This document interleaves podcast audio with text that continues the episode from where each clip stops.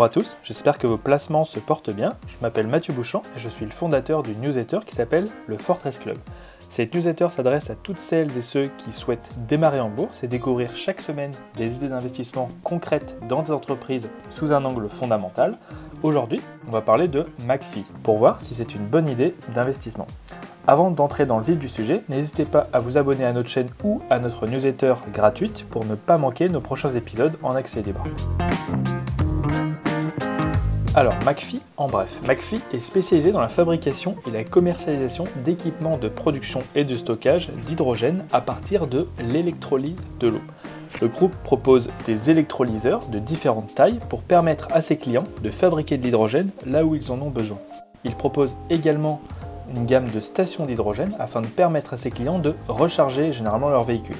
À fin 2020, McPhee dispose de 5 centres de développement, d'ingénierie ou de production implantés en France, en Italie et en Allemagne. Le groupe a installé 35 stations et 44 MW d'électrolyse grande puissance chez ses clients. La répartition géographique du chiffre d'affaires est la suivante France 45%, Europe 42%, Moyen-Orient Afrique 1%, Asie-Pacifique 1% et Amérique 1% d'abord, hein, juste un petit point technique sur l'hydrogène, il faut 50 kWh d'électricité pour produire 1 kg d'hydrogène, il faut 9 litres d'eau pour produire 1 kg d'hydrogène. Et en termes d'énergie, c'est 1 kg d'hydrogène, c'est l'équivalent de 3,6 litres de diesel. À une échelle un petit peu plus grande, un baril de pétrole, c'est l'équivalent de 47 kg d'hydrogène.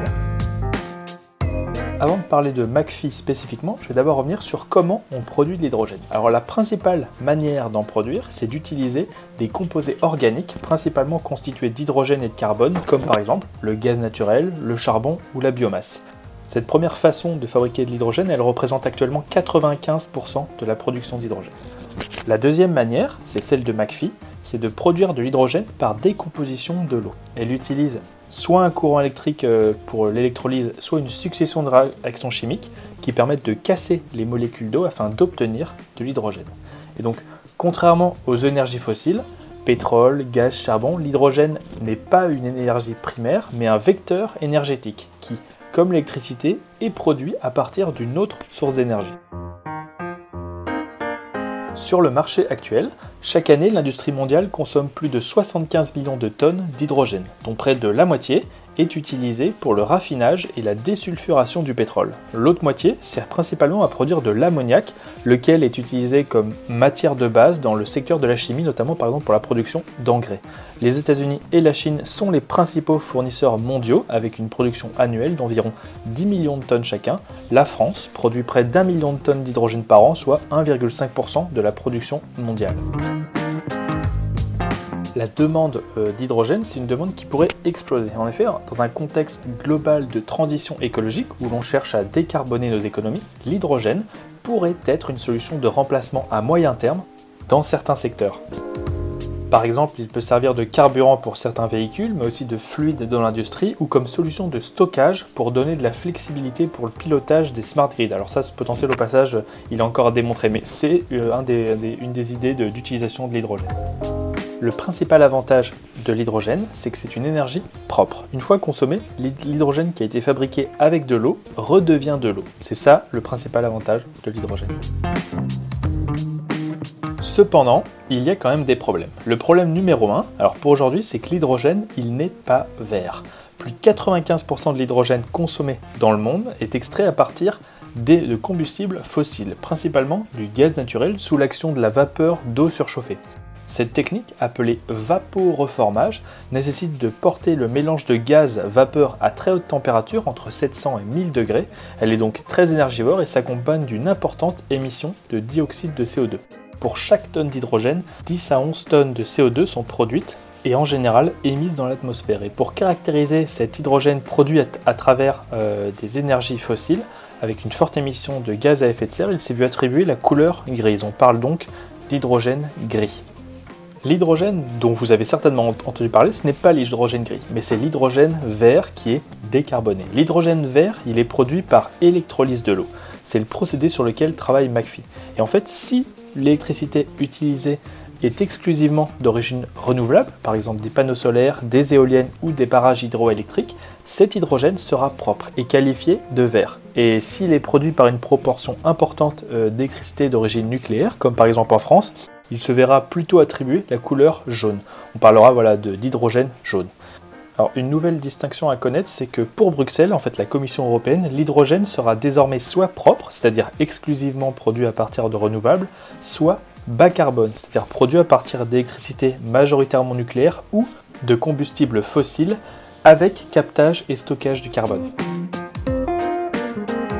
Le deuxième problème de l'hydrogène vert ou jaune, c'est pour le moment qu'il est beaucoup plus cher que l'hydrogène gris fabriqué par vaporeformage.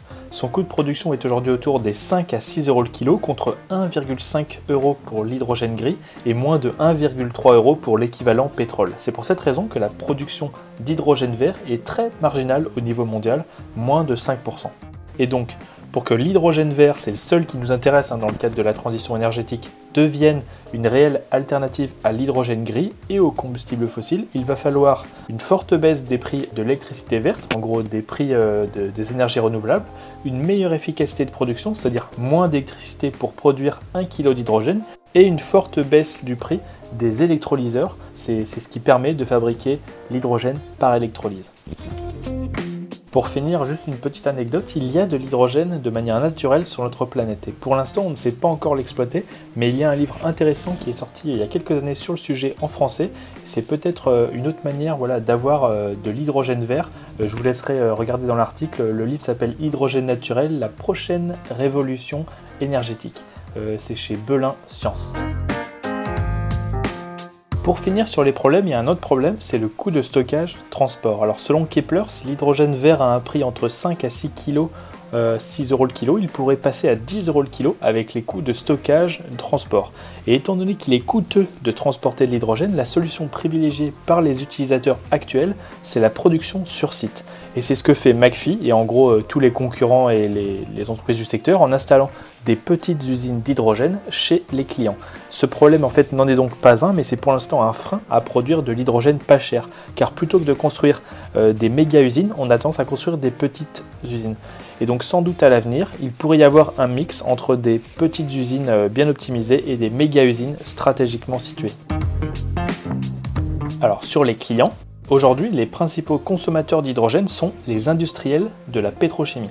Mais dans le futur, si on arrive à produire de l'hydrogène vert à un bon prix, non seulement le secteur de la pétrochimie pourrait être client, parce qu'il souhaite aussi se verdir, mais aussi de nombreux autres secteurs pourraient avoir besoin d'hydrogène.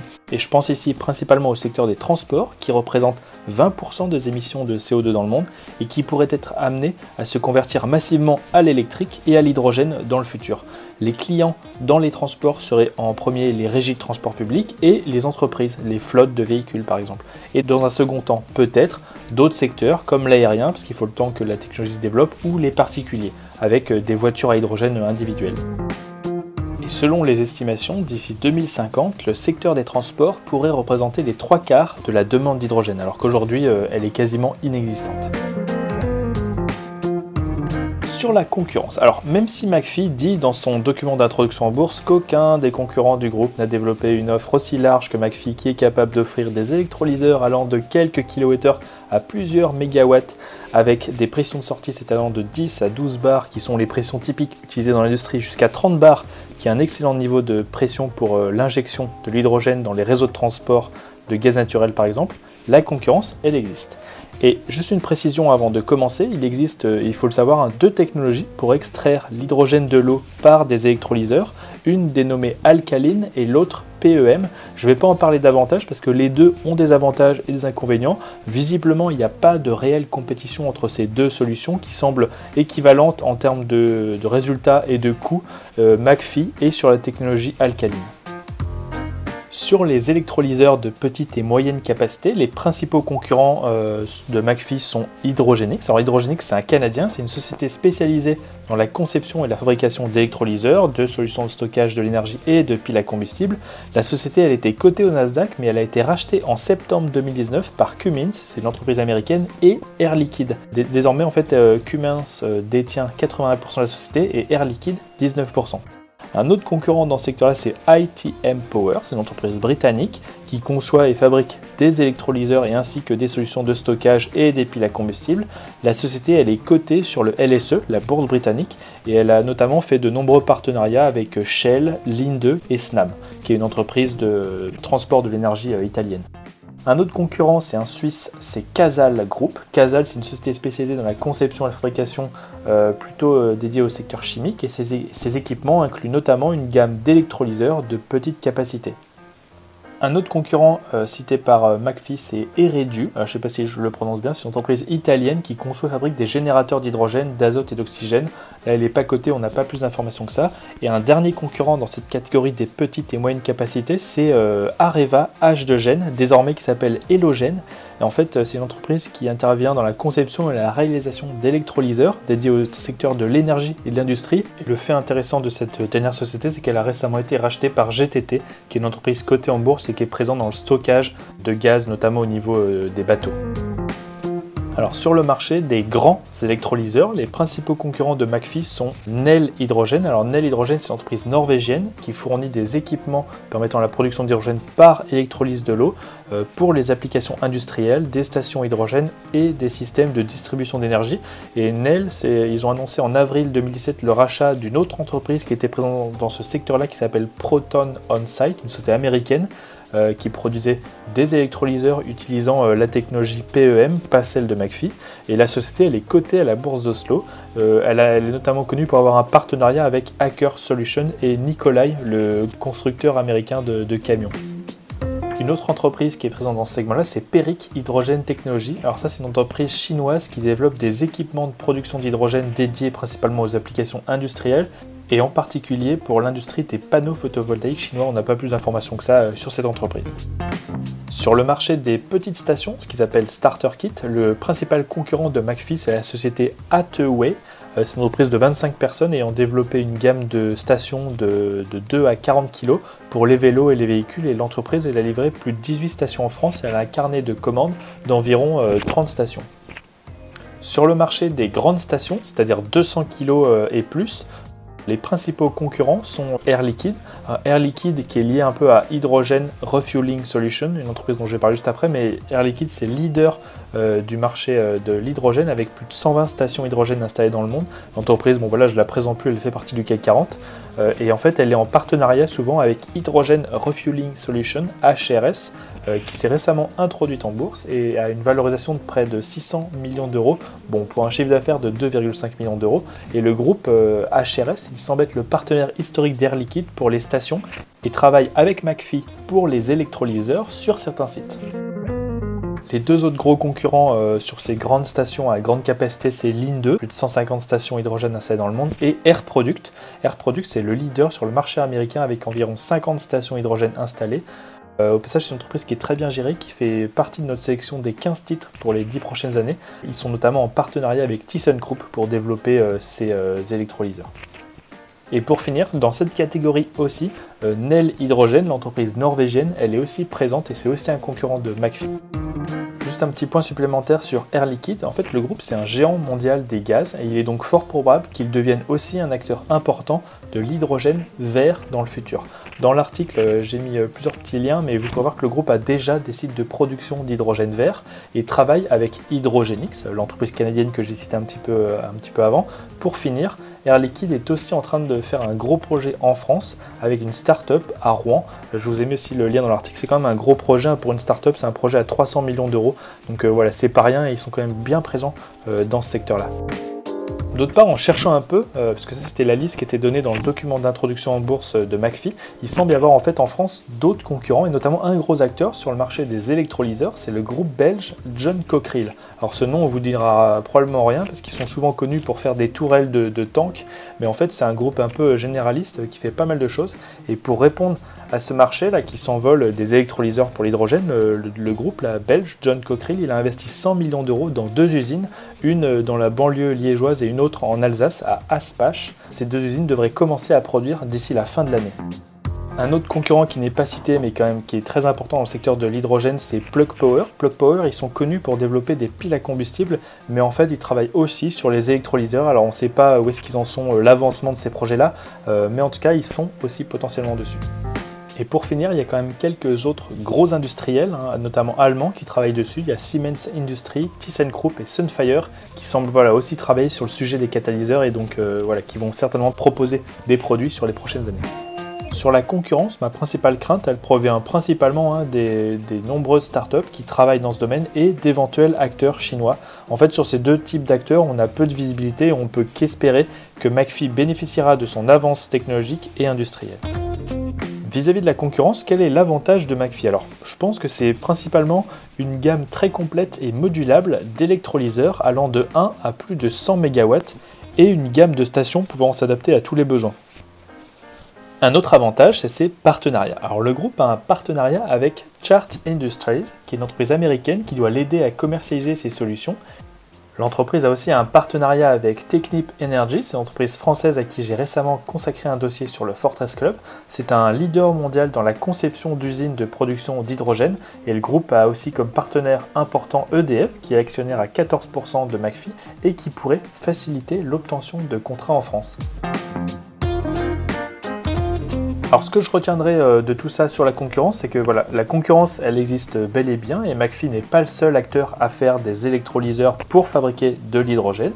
Le groupe semble cependant être dans le peloton de tête en termes de technologie et de gamme. Ils ont une gamme large et puissante.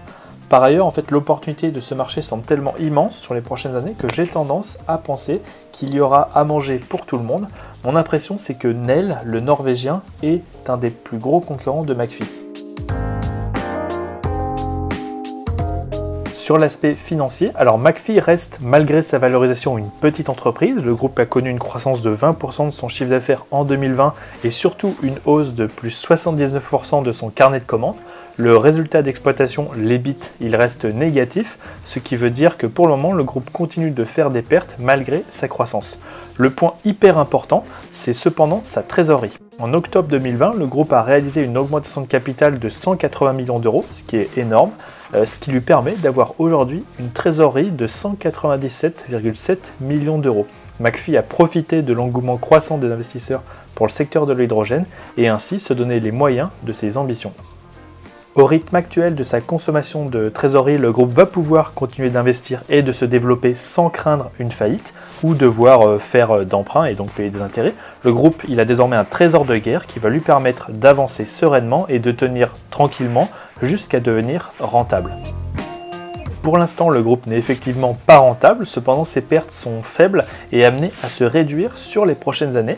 Pour que le groupe devienne rentable, il faut qu'il atteigne une certaine taille qu'il atteindra sûrement sur les 10 prochaines années. En conséquence, il va falloir surveiller avec la plus grande attention le développement commercial, le carnet de commandes de McPhee. Le groupe a un immense potentiel et il entre dans une phase où il va devoir montrer qu'il peut gagner de plus en plus de projets. Sur la valorisation, le groupe a actuellement une valorisation de 850 millions d'euros. Évidemment, cette valorisation, elle paraît très élevée quand on regarde juste les résultats du groupe. 14 hein. millions d'euros de chiffre d'affaires, un résultat net de moins 9 millions d'euros. Euh, super résultat. Alors cependant, quand on met en face euh, cette valorisation, euh, une trésorerie de presque 200 millions d'euros, ainsi que le potentiel immense de l'entreprise qui semble être un des leaders d'un point de vue technologique pour produire de l'hydrogène avec des catalyseurs, je peux comprendre cette valorisation. Bien sûr, cette valorisation, c'est pas une bonne affaire. On préférait tous, bien sûr, sauf les personnes déjà, qui sont déjà actionnaires, payer moins cher une boîte prometteuse. Cependant, quand on regarde la valorisation de Nel, le norvégien, 33 fois euh, le chiffre d'affaires en 2021, ou ITM Power, le britannique, 80 fois le chiffre d'affaires en 2022, la valorisation de McPhee, qui est à 29 fois le chiffre d'affaires en 2021, ne semble pas excessive par rapport euh, à ses pairs. C'est une valorisation qui reflète en partie l'immense potentiel de l'hydrogène vert et notamment dans le cadre de la lutte contre le réchauffement climatique. Et donc, après avoir euh, dit tout ça, mon point de vue sur McPhee, c'est que ben, clairement, c'est un pari sur l'avenir. Aujourd'hui, acheter des actions McPhee, c'est faire le pari que sur les 10 prochaines années, le groupe va, grâce à son avance technologique, ses partenaires et sa trésorerie, arriver à se développer à une échelle industrielle et devenir un des grands acteurs du domaine des électrolyseurs et des stations hydrogène. L'avantage de McPhee, c'est sa technologie et sa gamme étendue d'électrolyseurs allant de petits sites de production à des sites de taille industrielle. Les stations hydrogène du groupe semblent elles aussi pouvoir répondre à tout type de besoins. McPhee semble faire partie des leaders euh, du secteur, cependant la concurrence, elle existe. Les principaux concurrents dans les électrolyseurs semblent être Nel, ITM Power et Hydrogenix, qui est détenu euh, par un peu par Air Liquide. Le groupe n'est pas en reste hein, par rapport à ses concurrents en termes de partenariat. Il a un partenariat avec Chart Industries, euh, l'entreprise américaine, un autre avec euh, Technip Energies. Le groupe a aussi comme partenaire important EDF, qui pourrait certainement faciliter l'obtention de contrats en France. Et donc, alors que le groupe a une trésorerie qui lui assure vraisemblablement son développement sur les 10 prochaines années, sa rentabilité négative, même si c'est un critère important, elle ne devrait pas pénaliser le titre. Les investisseurs vont principalement scruter la hausse du carnet de commandes et in fine la baisse des pertes et un jour la rentabilité. Le plus tôt sera le mieux, on est d'accord. En conséquence, le principal news flow qui va faire monter le cours de McPhee est l'obtention de nouveaux contrats dans les électrolyseurs ou dans les stations hydrogène. Par ailleurs, le groupe devrait aussi bénéficier d'un news flow porteur autour du plan hydrogène de l'Union européenne. Le seul vrai point qui m'embête, c'est la valorisation. Cette valorisation élevée par rapport à d'autres secteurs implique que l'entreprise devrait arriver à être rentable sur les 10 prochaines années et surtout que l'hydrogène va connaître un développement très important grâce notamment à une forte baisse des coûts de production des énergies renouvelables. Alors que l'adoption de l'hydrogène va certainement dépendre de contextes euh, spécifiques euh, à chaque pays liés à la disponibilité d'énergie renouvelable euh, abordable, je trouve plus intelligent pour se positionner sur la thématique de l'hydrogène d'avoir un panier de quelques valeurs plutôt que de tout mettre sur une seule et même valeur. En conséquence, si je voulais investir dans l'hydrogène, ce que je vais faire euh, dès que j'aurai envoyé cette note, j'aurais tendance à mettre 55% sur un des géants du secteur, type euh, Air Liquide ou Air Product, et 45% sur trois petits acteurs euh, des électrolyseurs, McPhee, Nel et ITM Power. Avec cette répartition, vous êtes exposé à un des géants du secteur qui a l'expérience de monter des projets à l'échelle industrielle, puis à trois petits acteurs qui ont chacun une carte à jouer dans leur pays respectif, puis dans un second temps à l'international. En France, McPhee pourra compter sur les renouvelables et le nucléaire pour faire de l'hydrogène propre.